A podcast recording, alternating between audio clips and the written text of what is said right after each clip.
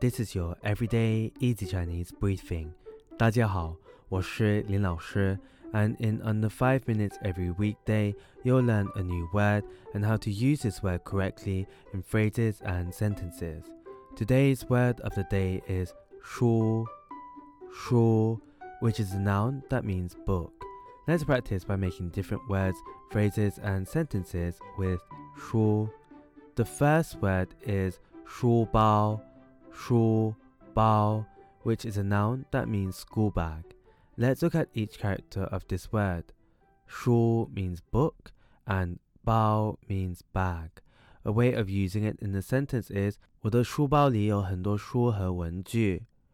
我的书包里有很多书和文具。My school bag has many books and stationery. Another word we can create with 书 is 书法。书法. This is a noun that means calligraphy. A way of using it in a sentence is 他的书法非常漂亮。他的书法非常漂亮。His calligraphy is very beautiful. Finally, we can create the word 书店,书店, which means bookstore. The 店 here means store. A way of using it in a sentence is 我喜欢去书店里看书。我喜欢去书店里看书。I like to go to the bookstore to read books. Today we looked at the word 书, which is a noun that means book, and we created other words using it.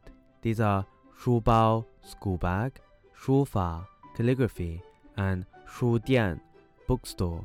To see this podcast transcript, please head over to the forum section of our website www.everydayeasychinese.com where you can find even more free Chinese language resources. See you again soon for more practice.